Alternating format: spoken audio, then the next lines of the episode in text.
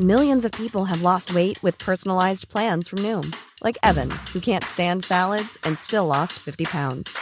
Salads, generally, for most people, are the easy button, right? For me, that wasn't an option. I never really was a salad guy. That's just not who I am. But Noom worked for me. Get your personalized plan today at Noom.com. Real Noom user compensated to provide their story. In four weeks, the typical Noom user can expect to lose one to two pounds per week. Individual results may vary. Heraldo Podcast, un lugar para tus oídos. 100 años, 100 voces de la selección mexicana. Adéntrate en los vestidores, concentraciones y estadios de todo el mundo, escuchando a aquellos que han representado a México. Esto es Pláticas de Vestidor, podcast original de El Heraldo Deportes. Un grito de gol puede viajar al pasado y puede hacerlo por miles de kilómetros. Al espacio, sin dudarlo. Pero este solo tardó un minuto de juego en caer. Cruzó el Atlántico y pasó de una tarde londinense a una mañana mexicana. El ganar torneos, el, conseguir eh, campeonatos son los más grandes logros, ¿no? Quien lo cuenta es el autor de ese gol y de uno más para conseguir un doblete para ganar la medalla en los Juegos Olímpicos de Londres 2012. Es Oribe Peralta, un histórico de la selección mexicana por formar parte de ese equipo que venció a Brasil aquel 11 de agosto en el estadio mítico de Wembley, el punto más alto de la carrera de un jugador que vio en riesgo llegar a primera división, pero que nunca perdió la convicción de ser futbolista.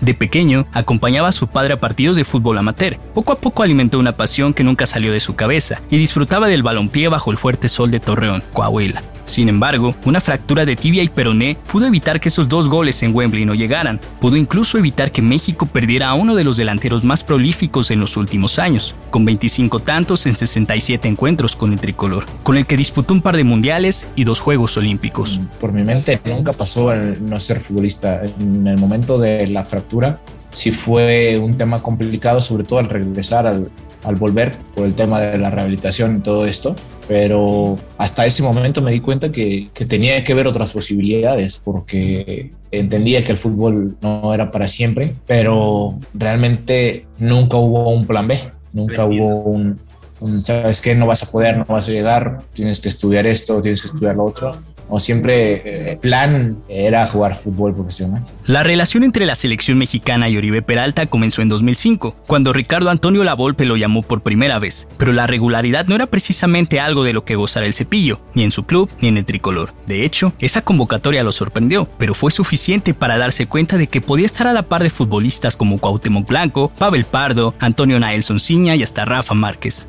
Solo una probadita de lo que venía. La cabeza de Oribe volvió a anotarle otro gol a la adversidad y a la incertidumbre, como después de aquella fractura. Era momento de fijarse una nueva meta. De nuevo, el juego interno puso en su lugar a uno de los héroes nacionales.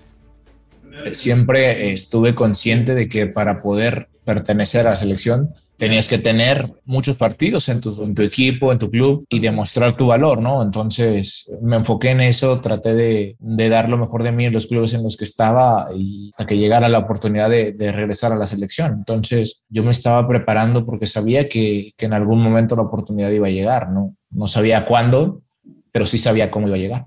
Para la sed de triunfo del delantero, la mentalidad ganadora fue líquido para cosechar victorias, títulos y reconocimientos. Por eso, al momento de llegar la derrota dolía más, como en aquella eliminación de México en manos de Holanda en el Mundial de Brasil 2014, al que se llegó apenas por el repechaje después de haber cambiado tres veces de entrenador en ese camino a la Copa del Mundo. Creo que me dolió más el no entrar de manera directa y el tener que esperar hasta la última instancia pero ese partido te quedas con esa sensación porque sabes que fuiste mejor en la cancha y que fue por una injusticia que quedaste fuera, ¿no? Entonces te quedas con esa sensación de que, podíamos haber hecho algo más eh, y por esa razón creo que es un poco más doloroso, ¿no? Por, por lo que teníamos, por, por el grupo que había y por lo que se había mostrado dentro de la cancha. Dos años después, volvió a ser incluido en la selección olímpica para Río 2016, pero una fractura en el segundo partido de la fase de grupos le impidió ayudar a su equipo a conseguir el pase a la siguiente ronda, sin poder emular lo de cuatro años antes, en Londres. No, la, verdad es que nosotros siempre estuvimos enfocados en, lo que queríamos, ¿no? en, marcar, en dejar nuestra historia escrita para bien del fútbol mexicano, porque sabíamos de la calidad que había en esa selección y aunado a ello había pues una hermandad, ¿no? que, todos jalábamos para el mismo lado y eso, y eso es realmente lo importante. Rusia 2018 fue su última participación mundialista con el tricolor. Ahí se le ganó históricamente a Alemania 1 a 0, pero pese al valor que tuvo ese debut en el torneo, el festejo fue mesurado. Fue el saber que habíamos ganado, pero que no habíamos conseguido mucho. Sabíamos que aún quedaba un torneo por delante y que teníamos que enfocarnos en lo siguiente.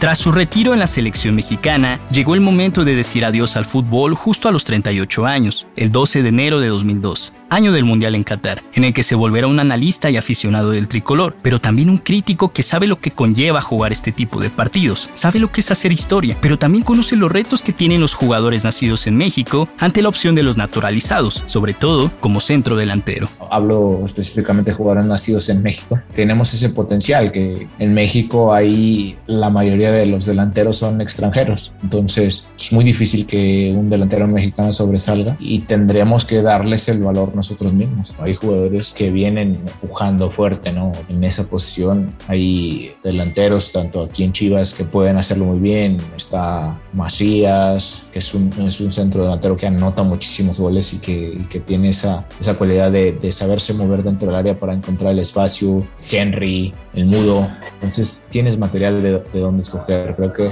que si lo sabes llevar bien, si los sabes adaptar a lo que tú quieres como entrenador de selección, eh, te pueden dar muchísimos resultados.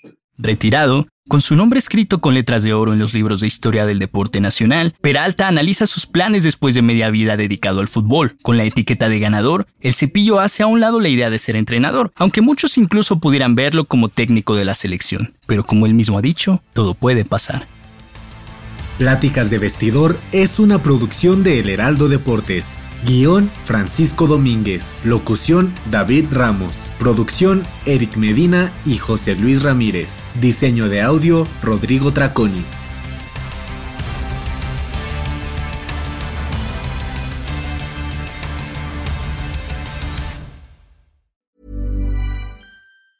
Tired of ads barging into your favorite news podcasts? Good news. Ad-free listening is available on Amazon Music for all the music plus top podcasts included with your Prime membership. Stay up to date on everything newsworthy by downloading the Amazon Music app for free or go to amazon.com slash news ad free. That's amazon.com slash news ad free to catch up on the latest episodes without the ads.